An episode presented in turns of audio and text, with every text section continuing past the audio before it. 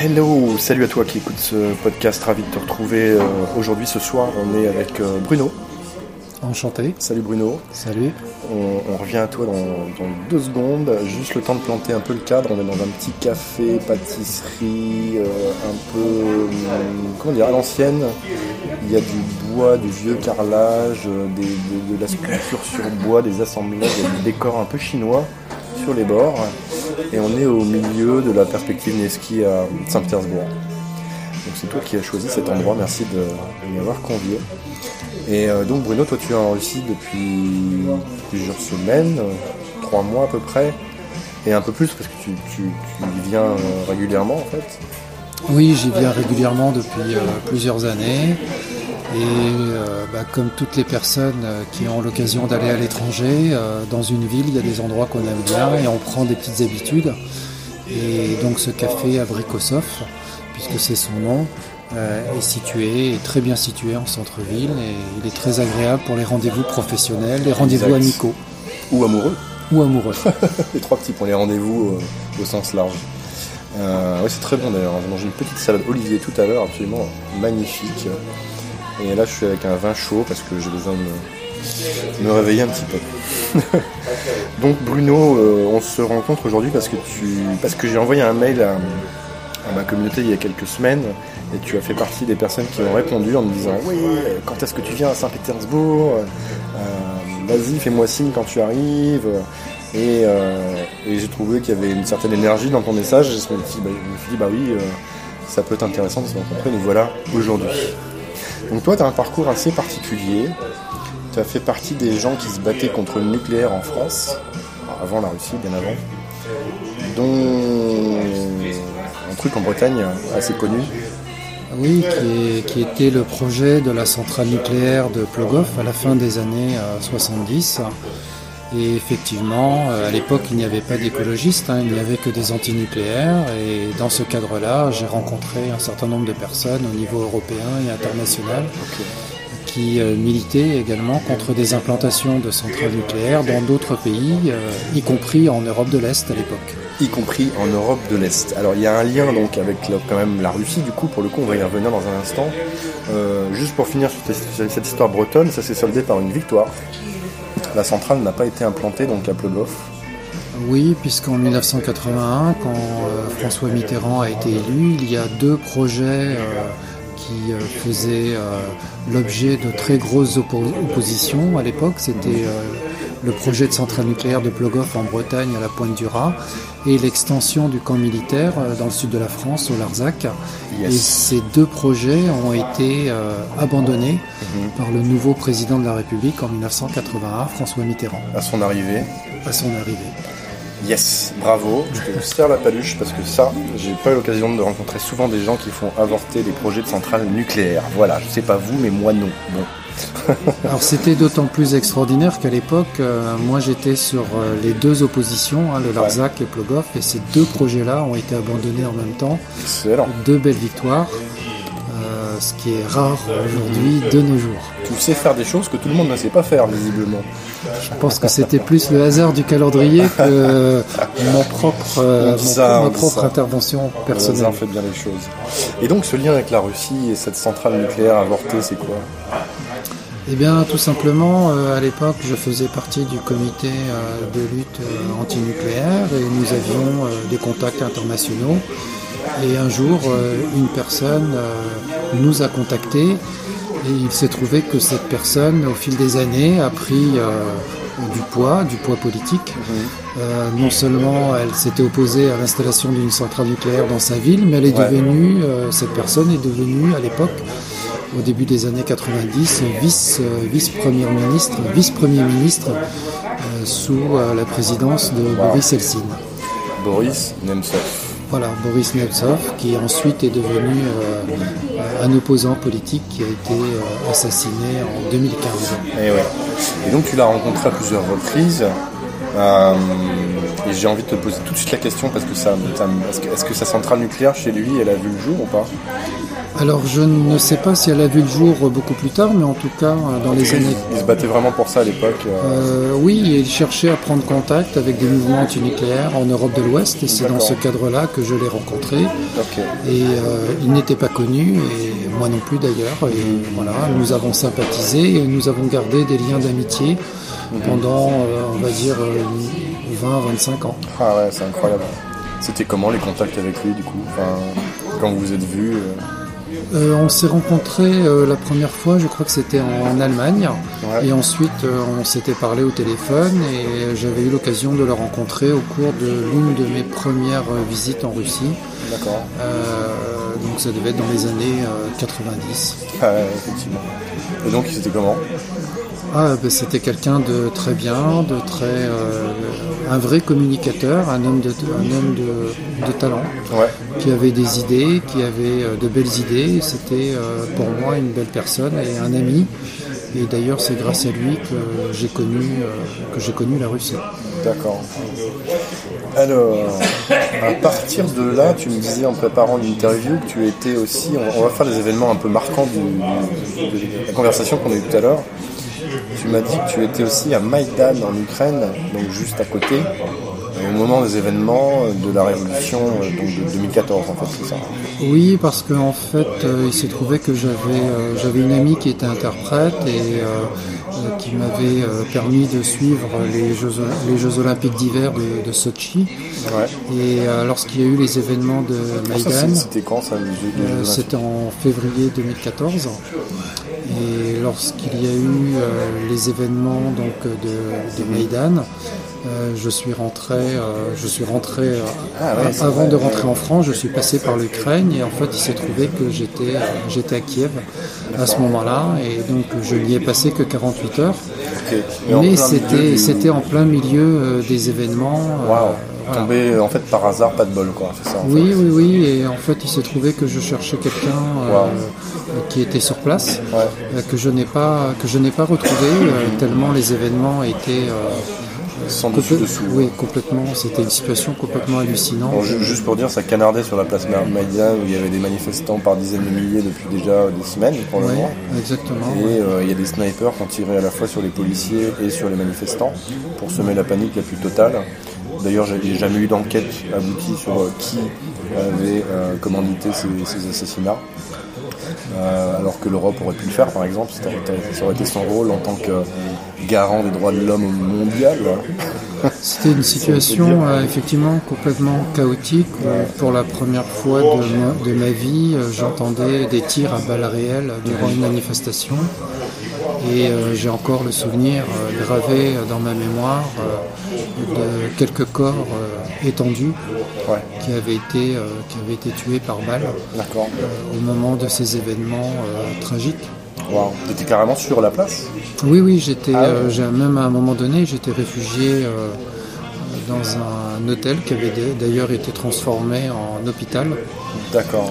Et je cherchais à retrouver euh, quelqu'un que je n'ai pas retrouvé, mais que j'ai retrouvé ensuite par la suite. Hein. D'accord, d'accord. Effectivement, c'était une situation complètement tragique. Ok. Alors depuis, tu fais des allers-retours vers la Russie. Euh, qu'est-ce qui t'a amené en Russie du coup depuis ces histoires nucléaires avec Boris Nemtsov ah, Ça c'était il, y a, il y a une trentaine d'années, hein, je dirais même presque 40 ans. Euh, non, ce qui m'a amené, c'est que tout simplement dans le cadre de mes activités professionnelles, euh, j'ai été amené à venir régulièrement, au moins une fois par an minimum, en Russie, en Ukraine, en Biélorussie, et donc du coup de fil en aiguille, je me suis plu dans cette, euh, dans cette région du monde et j'ai noué quelques contacts. D'accord. Et puis finalement, euh, j'ai fini par poser euh, un pied, puis deux pieds. puis des valises. Voilà, puis mes valises, et puis finalement, on arrive à s'adapter. Ouais. D'accord. Qu'est-ce, que, qu'est-ce qui t'a plu ici en fait? Qu'est-ce qui t'a plu que nous n'avons pas en France par exemple? Je pense qu'il y, a un état d'esprit en fait euh, différent. Euh, c'est une société, euh, la société russe est une société où les gens sont moins stressés, moins agressifs qu'en Europe de l'Ouest. malgré le froid, ils arrivent à, à organiser leur vie et à vivre au quotidien euh, en prenant le plaisir de vivre, le plaisir euh, d'être ensemble, le plaisir aussi de, de faire la fête, Ouais. euh, de travailler, d'avoir une vie, je dirais, équilibrée en ayant euh, des valeurs euh, et notamment des valeurs, des valeurs familiales qui se perdent un petit peu en Europe de l'Ouest. D'accord. Et qu'est-ce que tu ne peux plus voir en France? que tu apprécies ici Alors c'est un peu la même question en filigrane, ou en, en pochoir inversé, mais euh, ouais, on va commencer là-dessus. Moi, je pense que l'état d'esprit euh, français est en train de changer et qu'on passe d'une culture de la solidarité, d'une culture de la générosité, d'une culture de la fraternité à une culture du chacun pour soi. Ouais. Euh, ce que je trouve regrettable. La, société, la société française devient de plus en plus, euh, euh, je dirais, euh, égoïste, Ouais. alors que la société russe est en train euh, de s'ouvrir D'accord. et d'apprendre euh, et d'aller vers de nouvelles, euh, aussi de nouvelles valeurs. Comme par exemple. Euh, bah, comme par exemple euh, la défense, la défense de l'environnement, le- l'accès aux nouvelles technologies D'accord. à une vitesse, à une vitesse grand V. Ouais. Tu sens un mouvement sur la défense de l'environnement qui est assez. Ah oui, oui, oui. euh, D'ailleurs, il suffit de, pour ceux qui ont le temps, d'aller régulièrement sur France 5 ou Arte, Ouais. et on voit des émissions où on rencontre des gens qui, bah, qui défendent le patrimoine. euh, Ouais. Euh, le patrimoine et la nature et, et on peut dire qu'en Russie la nature est, est quand même euh, prend beaucoup d'espace Ah oui, dans euh, ce pays immense Au cœur même de l'âme russe. voilà c'est au cœur de l'âme russe et je crois qu'il y a une prise de conscience en Russie de défendre la nature, de défendre les belles choses, de défendre l'environnement, de C'est faire attention voit, à, la, euh, à la- à la pollution. Ouais. D'ailleurs, il y a une nouvelle taxe euh, qui est en train de se mettre en place euh, actuellement, euh, là, depuis le début de cette année 2020, concernant la pollution des véhicules, Ah ouais? Euh, puisque, puisque j'ai, je connais des personnes qui ont même carrément, ces dernières semaines, changé de véhicule À cause de ça? euh, à cause de cette nouvelle taxe qui vise à taxer les, les véhicules polluants. Ah D'accord. euh, à Moscou, à Saint-Pétersbourg et dans les grandes villes. Et je trouve que c'est une bonne chose puisque cette prise de conscience, finalement, euh, ben, n'a plus de frontières. Hum, Vraiment, j'ai vu plein de taxis euh, électriques ou au gaz aussi. Bon, au gaz, c'est pas forcément ce qu'il y a de mieux, mais euh, en tout cas, c'est des choses qu'on n'a pas chez nous. Et euh, oui, si, j'ai vu des bus électriques à Moscou. hein, Il y en a euh, qui remplacent un peu les trolleybus. Et, Absolument. ouais. ça remplace les câbles qu'il y avait partout à un moment donné en Union soviétique et qui s'en mêlaient les uns aux autres. Et on- régulièrement, il fallait que le chauffeur euh, s'arrête et sorte. Enfin, c'était le, le trolleybus qui s'arrêtait parce qu'il y a un truc qui avait déraillé au- au-dessus. Et il fallait leur mettre le câble euh, à la main souvent. euh, Oui, oui, il y a une réelle, euh, il y a une réelle prise de conscience et d'ailleurs on voit, euh, on voit maintenant les Russes être très intéressés à l'équilibre de vie, au bien-être. ça passe beaucoup par là. aussi. Les gens font du sport. euh, Ça, c'est clair. net, euh, ouais. ça se voit. On voit des joggers. Il y a euh, des clubs de sport partout et ils sont partout. tous, tous pleins à craquer euh, tout le temps. hein. voilà. On a des, maintenant, on a des boutiques bio, on a des restaurants végétariens. Enfin, c'est c'est en train de se développer. Ils sont excellents, j'en ai goûté un par hasard ce midi. Je suis pas végétarien, j'aime bien les gros chachliks aussi. Mais qu'est-ce que c'était bon, c'était vraiment très très bon. Et c'est ça qui est bien, c'est qu'on a l'impression euh, en Russie d'être dans une société en mouvement, alors qu'on a plus le sentiment en France d'être dans une société à l'arrêt, ou qui est en train de se démanteler, Ouais. ou qui est démantelée par une partie, euh, par une partie, euh, je dirais, des pouvoirs publics. Quelqu'un m'a dit à Krasnodar, c'était un Français aussi que j'ai rencontré là-bas, il m'a dit en France on a tué l'espoir. Tu partages cet avis Oui, oui, c'est-à-dire qu'on a l'impression que l'horizon est un peu bouché, qu'on veut nous imposer des solutions euh, toutes faites, et on veut nous empêcher de respirer. Et je pense que la France a besoin d'une respiration démocratique, alors qu'en Russie, on a l'impression que on a le sentiment et on le voit que c'est une société qui est en mouvement, qui bouge. On sent une autre énergie, ça c'est Il y a de l'énergie, il y a de l'innovation. Euh, et ça fait plaisir à voir parce que parce que je pense que la, nous, Français, nous aimons bien la Russie, non, seulement euh, pour nos liens historiques et culturels, mhm. mais parce que c'est un, c'est un pays qui, bah, qui nous ressemble en termes euh, énergétiques, on va dire.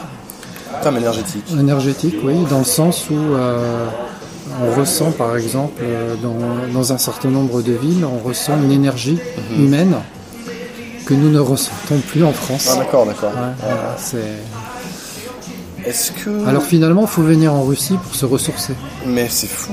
Mais je, partage complètement cet avis. On, retrouve espoir aussi quelque part. Hein. il y a des choses qui sont possibles ici qui ne sont plus possibles chez nous. Quoi. Et, euh, et je vais pas creuser beaucoup, mais je pense que chaque fois qu'on gratte quelque part, on peut en trouver en fait. Euh, j'avais envie de te demander, parce que les Russes subissent les sanctions européennes, euh, notamment françaises, qu'on a juste empilé les unes aux autres depuis euh, ces 15 dernières années, on va dire. Et encore, je suis gentil, je pense, ces 15 dernières années, mais bon.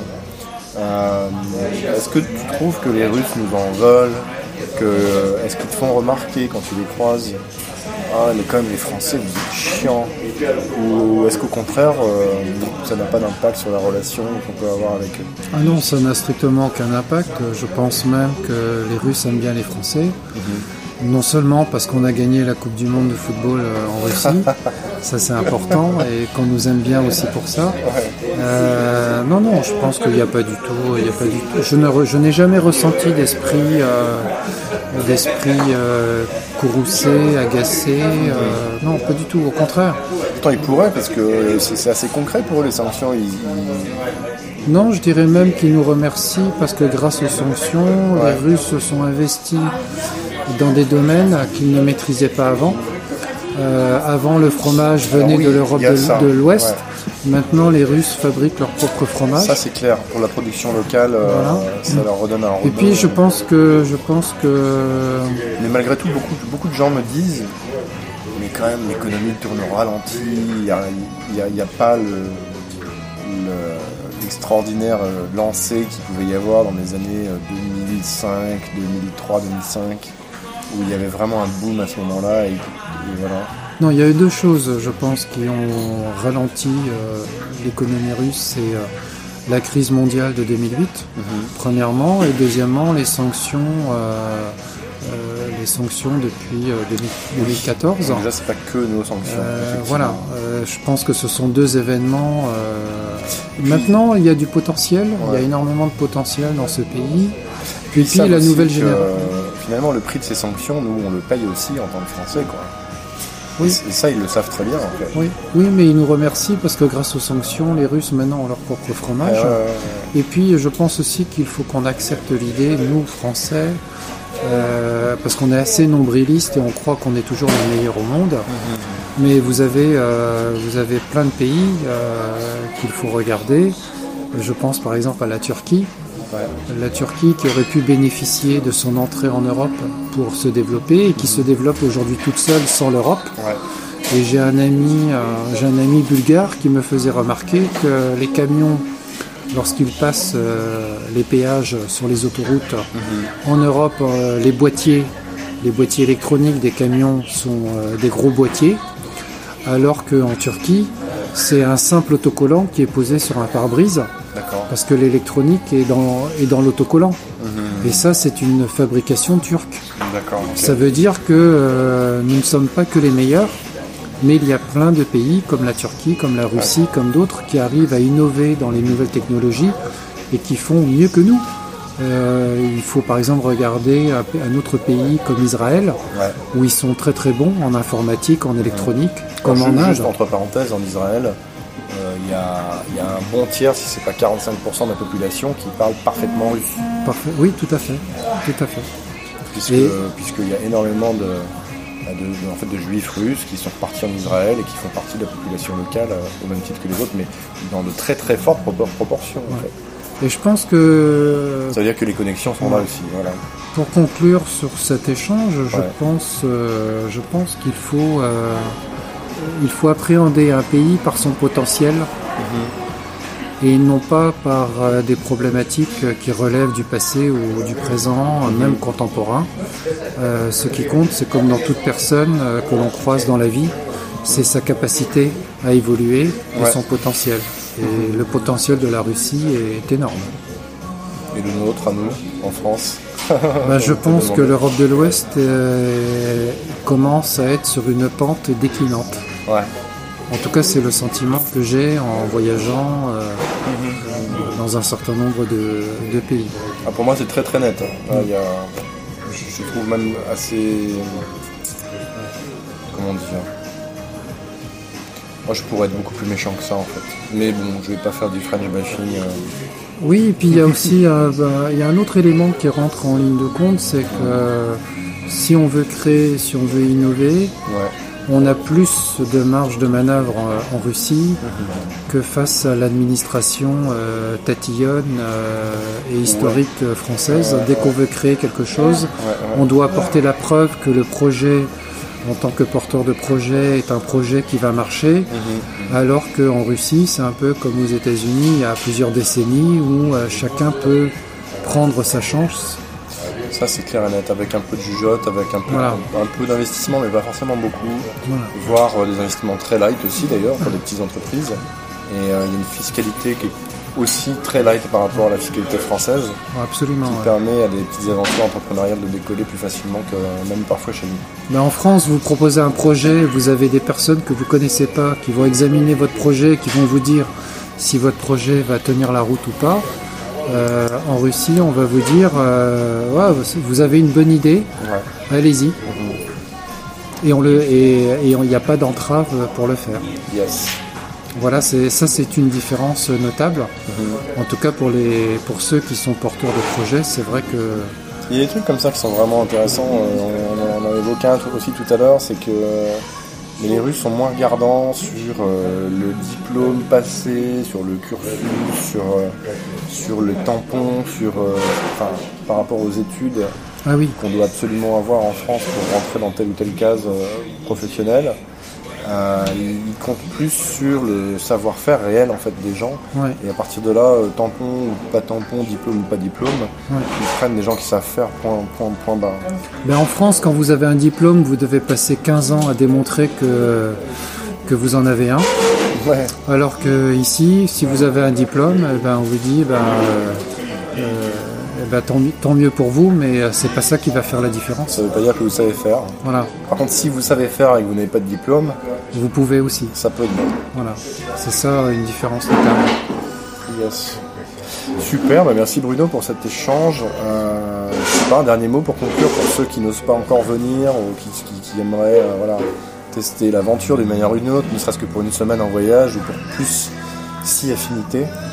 Ah Ben, venez, euh, venez à Moscou, venez à Saint-Pétersbourg, venez découvrir euh, euh, surtout euh, les Russes, non seulement l'âme russe, mais ce qu'ils sont vraiment.